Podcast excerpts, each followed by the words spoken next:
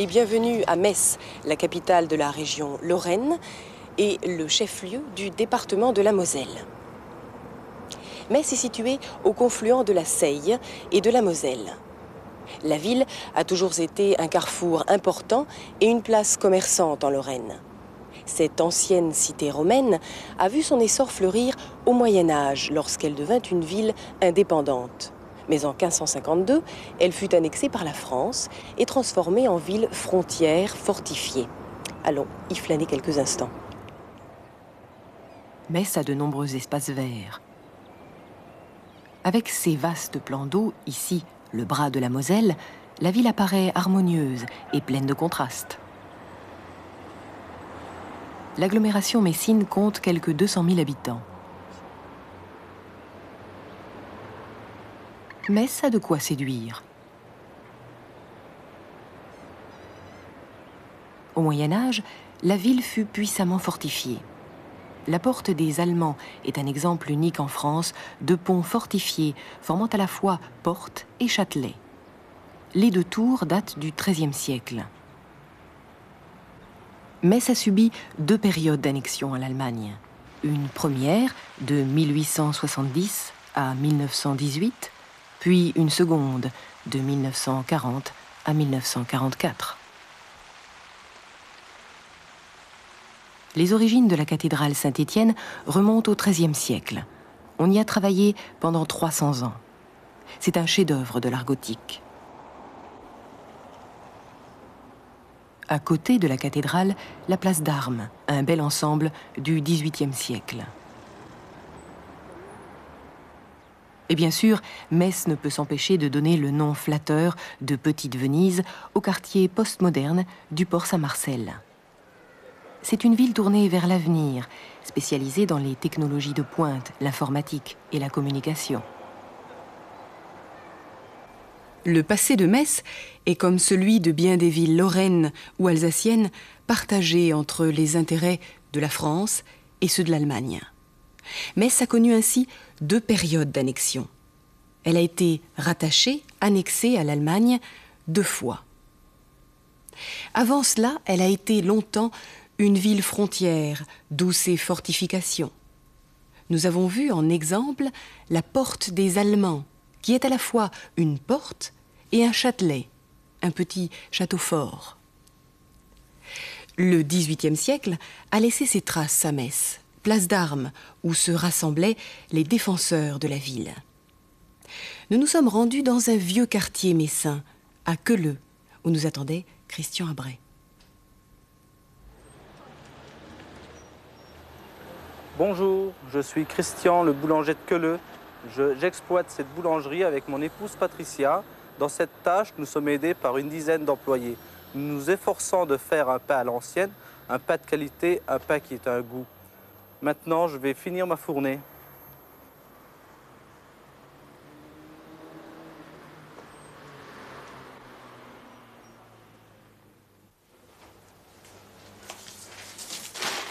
Christian le boulanger nous a montré au fournil comment il faisait son pain.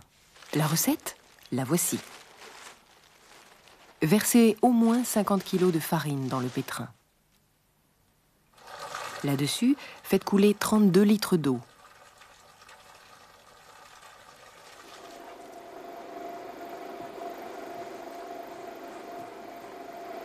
Et pendant que le pétrin commence à tourner, rajoutez 500 g de levure,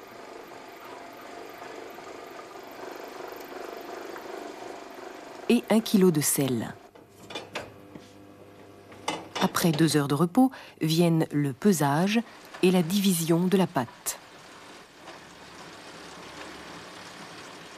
Puis a lieu le façonnage, la mise en forme du pain.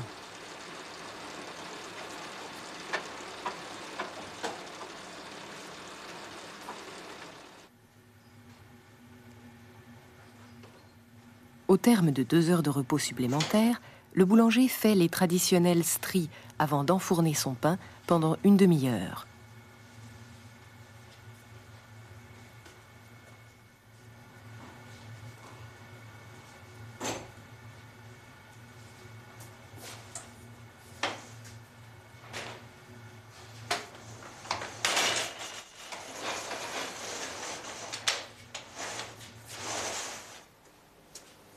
Dans la pièce d'à côté, les pâtissiers sont à l'œuvre. Pendant qu'Hervé prépare une tarte, Rachid, son nouveau collègue, forme des lunettes.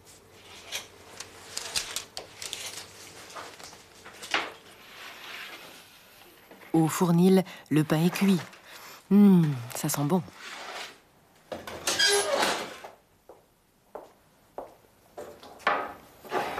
D'où tenez-vous l'envie de faire de la pâtisserie et du pain Est-ce que c'est une influence familiale ou autre chose?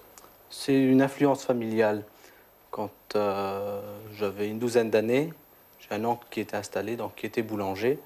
Et puis j'ai été pendant les vacances scolaires lui donner un petit coup de main. Et cela m'a beaucoup plu. Vous êtes avant tout pâtissier. Pourquoi êtes-vous devenu ensuite boulanger? Bon, effectivement, je suis avant tout pâtissier. Et vu les circonstances, quand on a commencé à chercher un fond avec mon épouse, on s'est d'abord euh, dirigé vers les fonds de pâtisserie. Et euh, ils étaient relativement rares sur le marché. Et les pâtisseries avaient tendance à disparaître. Les très grosses pâtisseries restaient, les petites disparaissaient. Alors là, je me suis orienté vers la boulangerie-pâtisserie. Et à partir de ce moment-là, où je me suis décidé de dire, bon, bah, je vais faire boulanger-pâtissier, il a fallu que j'apprenne à faire du pain. Et euh, c'est pour ça que je suis devenu boulanger par la force des choses. Dites-moi, vous n'êtes pas tout seul à faire fonctionner votre commerce. Que font vos différents employés? Effectivement, je ne suis pas tout seul. Nous avons une dizaine d'employés. Je pense qu'on a six vendeuses, six vendeuses et puis euh, quatre, euh, quatre, ouvriers, donc deux pâtissiers et deux boulangers. Et donc on se partage les tâches, quoi. Donc il y a deux boulangers qui font, qui font le pain. Moi je leur donne un coup de main quand il faut et également aux pâtissiers. Je fais le, finalement, je fais le bouche-trou. Votre boulangerie est connue bien au-delà des limites de votre quartier. Pour quelle raison? Je pense qu'on fait un pain d'une qualité différente de, des collègues. Les collègues font un pain courant, un pain qu'on trouve dans les grandes surfaces.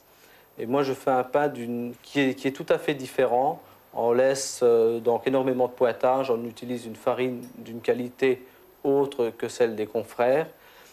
Et euh, c'est cela qui fait cette différence et c'est pour ça que nous avons euh, des clients qui viennent de très loin. Quel rôle joue une pâtisserie comme la vôtre dans un quartier comme celui-ci?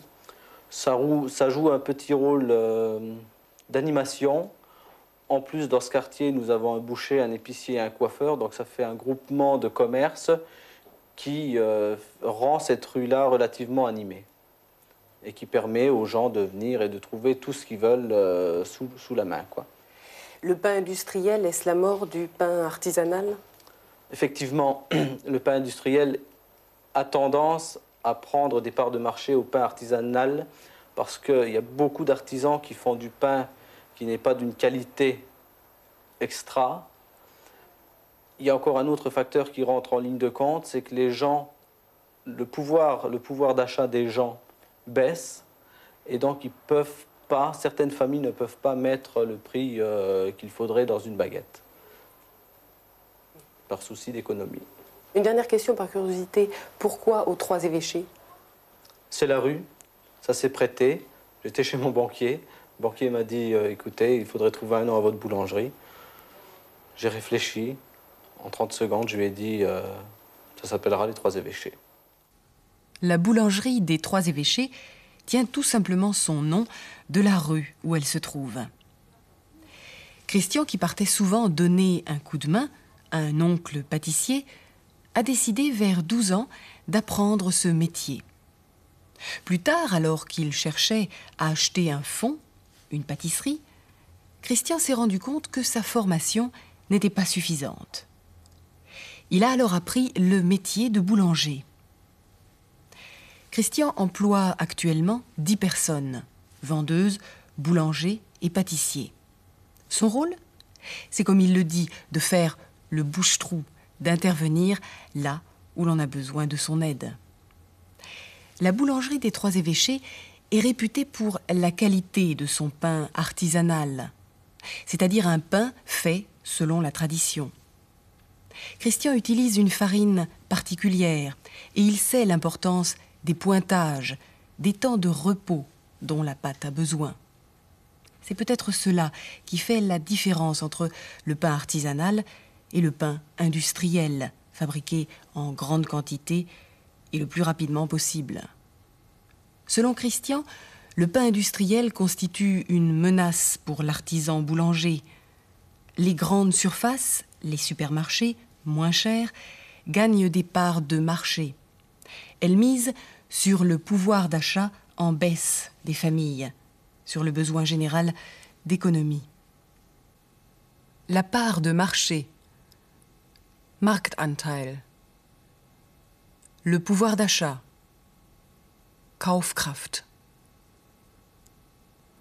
Mais revenons un instant à la fabrication du pain. Nous avons vu Christian travailler au fournil et je vous propose de reprendre un peu de vocabulaire. Christian prépare sa pâte dans un pétrin.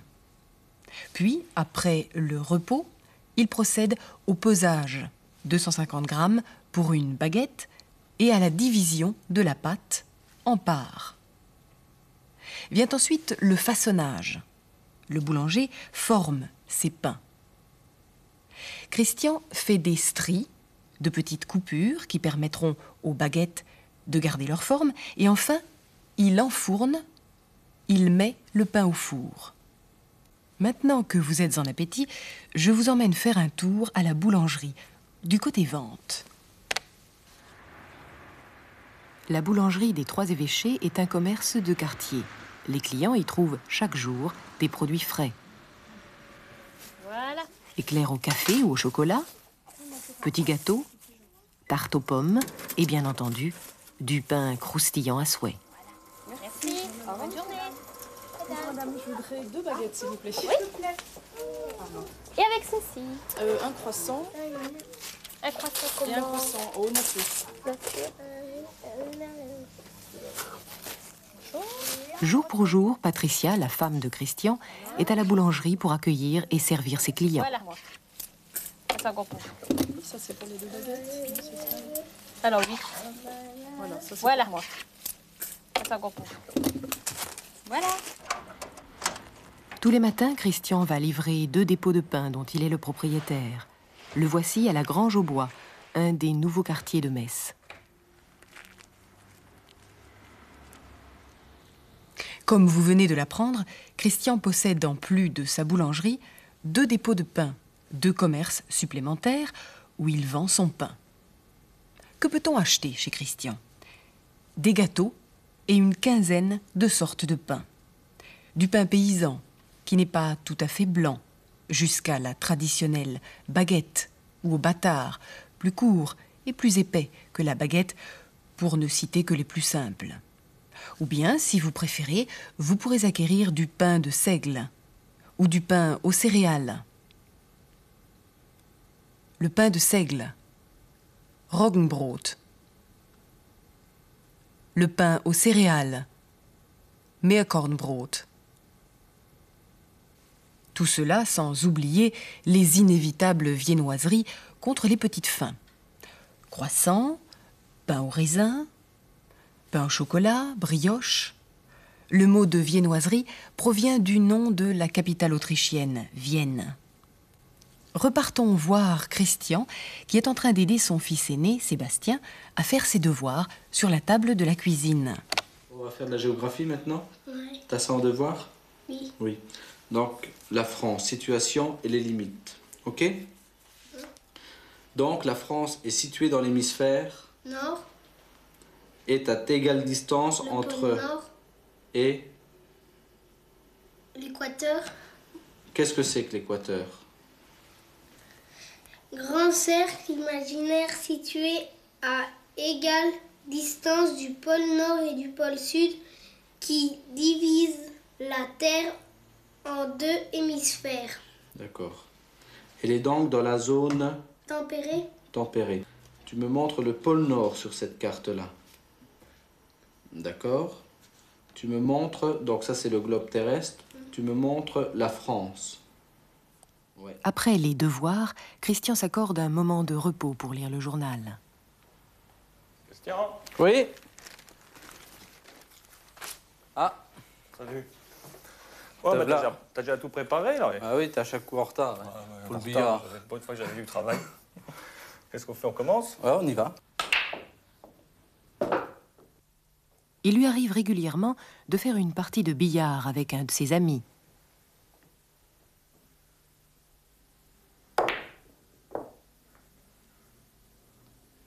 Ah bah ça, et rien.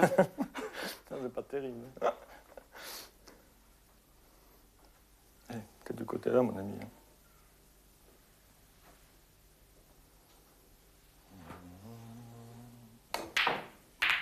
Je me suis entretenu quelques instants avec Christian et Patricia.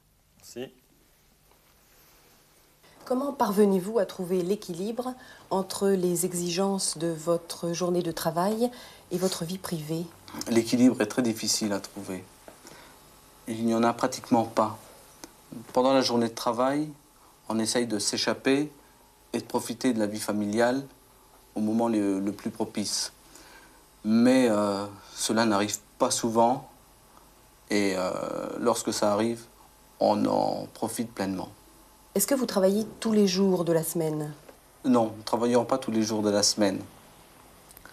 Euh, la plupart du temps, nous arrivons à avoir donc notre journée de repos. Cette semaine, ça a été impossible vu qu'une salariée nous a téléphoné et qu'elle s'était foulée la cheville. En général, c'est donc 7 jours sur 7 C'est 7 jours sur 7 avec quelques, quelques moments de liberté dans la journée. Pour vous aussi, madame?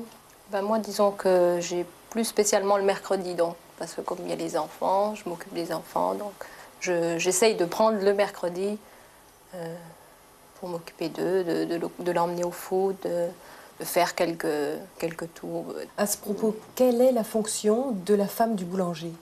Sa fonction, c'est principalement le magasin, donc être là et euh, s'occuper des clients. euh, euh, et puis, bon, bah, après, il y a les enfants, il y a la maison. Donc, ça, ça vient en, en- en deuxième. Disons que le principal, c'est quand même le magasin, les clients, et être là quand il le faut, et puis disponible. Je dirais pas 7 jours sur 7, mais, mais presque. Le- le- la, la vendeuse est malade, il faut, il faut remplacer, il faut être là. quoi. Donc, bon, on essaye de concilier l'un et l'autre. Comment avez-vous rencontré votre charmante femme? Donc, je travaillais dans une boulangerie qui se situait à deux pas d'une crèmerie où il y avait de l'excellent lait frais, qui est très difficile actuellement de trouver, donc sur Metz. J'avais l'habitude de commander ce lait. Une journée, j'avais oublié. Mais Patricia, aimablement, m'a proposé de me dépanner. Suite à ça, je lui ai dit Une journée, je t'offrirai un verre à boire. Cela a duré quelque temps. Et Patricia m'a m'a rappelé que je lui devais finalement un verre. Et euh, la suite des événements, la voilà. Alors dites-moi tous les deux, que faites-vous lorsque vous n'êtes pas à la boulangerie? Quand nous ne sommes pas à la boulangerie, nous faisons quelques courses, comme tous les couples. Nous occupons des, des activités donc, préscolaires des enfants. Nous allons voir quelques amis. Nous allons nous promener. Nous jouons euh, quelques parties de flipper ou de billard. Ou alors nous recevons quelques amis. Et donc vos soirées se passent chez des amis? Non, non, on sort pratiquement pas. Pratiquement pas, on est euh, tous les soirs bon, pratiquement à la maison. Donc c'est un peu télé et puis bon, bah, c'est, c'est le reste. Mais rassurez-moi, vous prenez des vacances quand même. Ça nous arrive, oui, de temps en temps. On essaye.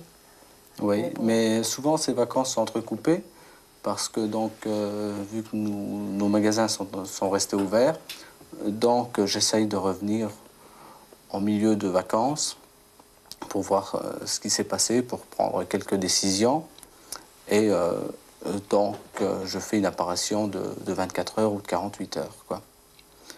Les vacances sont, euh, sont un peu sacrées. Pendant les vacances, nous ne faisons pas grand-chose, c'est des vacances de repos. Les horaires de travail d'un boulanger-pâtissier ne facilitent pas la vie de famille. Christian travaillant au fournil dès le milieu de la nuit et Patricia étant au magasin pratiquement toute la journée, Chacun essaie de s'échapper de temps en temps dans l'appartement familial. Les Abrets ont généralement un jour de repos par semaine. Mais s'il y a un contretemps, un problème, ils travaillent sept jours sur sept, comme cette semaine, où une employée s'est foulée la cheville. Se fouler la cheville. Sich den Knöchel verstauchen. Patricia consacre ses moments libres à l'organisation quotidienne. Courses, activités extrascolaires des enfants en dehors de l'école. Parfois quand même, Christian et Patricia voient des amis. Les soirées se passent plutôt devant le téléviseur et ne sont pas trop longues. Les congés, oui, ils en prennent, mais ils sont entrecoupés d'une absence de Christian qui vient s'assurer que tout va bien au magasin resté ouvert. Tout à l'heure, nous avons fait la connaissance de Sébastien qui revoyait sa leçon de géographie en compagnie de son papa. Sébastien a appris que le globe était divisé en deux hémisphères, que la France se situait dans l'hémisphère nord, à égale distance entre le pôle nord et l'équateur. Sébastien sait également que la France est en zone tempérée, c'est-à-dire que son climat n'est ni trop chaud ni trop froid. Et si vous entendez un jour parler de l'Hexagone, sachez qu'il s'agit de la France. Regardez une carte et vous constaterez qu'elle a, comme une figure géométrique, six côtés. Allez, l'école est finie. Suivez-moi à quelques dizaines de mètres de la boulangerie. Nous sommes mercredi après-midi, dans la cour de l'école maternelle. Et ce fier cycliste, c'est Maxime, 4 ans, le second fils de Christian et Patricia.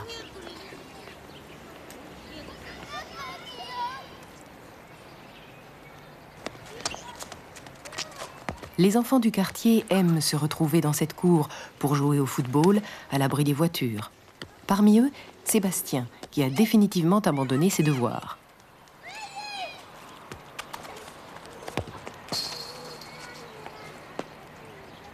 Même Maxime fait partie de l'équipe.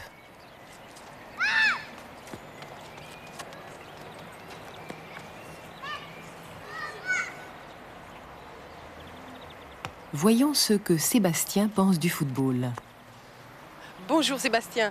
Dis-moi, ta grande passion alors c'est le foot Et est-ce que j'aime les Romario, papa, euh, l'équipe du Brésil et puis l'équipe de France? Et ton petit frère Il aime jouer au foot aussi lui? Oui, un peu. Un peu. Mais quand même, il joue beaucoup. Ça fait, ça fait environ 20 minutes que vous jouez au foot et il joue bien. Il shoot aussi carrément. Ouais, peut-être qu'il va faire du foot à 6 ans. Ah, il est trop petit encore. Mm, Oui, Dis-moi, tu fais partie d'un club, toi, de foot? Oui, T'as une matière préférée à l'école? Les mathématiques. Les mathématiques. Alors, les mathématiques et le foot, c'est ta passion? Oui, T'as une idée de ce que tu veux faire plus tard? Footballeur professionnel. À mon avis, l'avenir du football professionnel est assuré, sauf si les parents de Sébastien s'y opposent. Nous quittons Metz et les Habrais pour aller faire un tour dans le sud de la Lorraine. Je vous dis au revoir en vous souhaitant d'agréables moments à Vittel. À bientôt. La Lorraine est célèbre pour ses eaux. Qui ne connaît pas le nom de Vittel?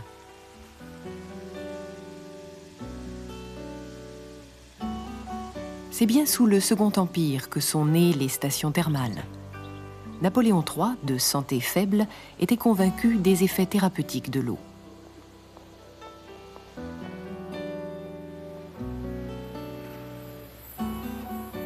De nos jours, Vittel accueille 20 000 curistes par an.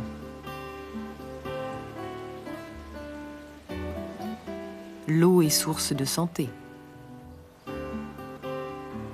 La rentabilité économique du thermalisme est donc hors de question. Qui n'a pas envie de faire une petite cure pour une remise en forme? Voyons plutôt. Bonjour monsieur, vous êtes donc en cure à Vittel. Oui, Et pour combien de temps? Huit jours. Huit jours seulement. Qu'allez-vous faire pendant ces huit jours? Eh bien, c'est pour une remise en forme, euh, disons, de dynamique pour que je sois, quand je vais rentrer du moins euh, chez moi, eh bien que j'ai oublié un peu tous mes soucis et que je reprenne le travail euh, allègrement. C'est donc une cure de repos, un petit peu de remise en forme? C'est une cure de remise en forme euh, plutôt dynamique. Qu'est-ce que vous avez comme soin? Eh bien, beaucoup de massage, du sport et puis de la relaxation pour oublier un peu tous ces soucis. Tout ce que vous ne faites pas d'habitude. Tout ce que je ne fais pas d'habitude et puis le soir, j'oublie pas le casino. Dites-moi, est-ce que vous allez dans d'autres centres de cure? Oui, j'ai déjà été dans d'autres centres, euh, par exemple en thalassothérapie, et je ne trouve pas autant de dynamisme qu'à Vitel. Vous êtes donc en cure à Vitel. Oui, c'est bien ça. Pour combien de temps êtes-vous ici? Je suis là pour trois semaines. Que faites-vous pendant ces trois semaines? Nous avons beaucoup d'activités, entre autres la gymnastique, euh, de la marche et euh, de la gymnastique aquatique. Et nous avons donc les soins dans les thermes. Vous êtes ici en cure à Vitel. Pour combien de temps? Pour 15 jours, mais là c'est ma dernière semaine, hein, c'est mes deux, trois derniers jours. Qu'est-ce qu'avez- qu'avez-vous fait pendant toute cette cure? Alors euh, pendant toute cette cure, eh bien, déjà on avait euh, une alimentation diététique et ensuite euh, des exercices physiques, c'est-à-dire euh, gymnastique, marche, piscine. Et l'après-midi, nous avons les soins au terme, alors euh, c'est-à-dire bain bouillonnant. Et bon, comme je suis remplie de douleurs, des, douches, des bains de vapeur à la térébenthine. Quoi. Les eaux minérales naturelles de Vitel jaillissent au cœur des Vosges, dans le sud de la Lorraine.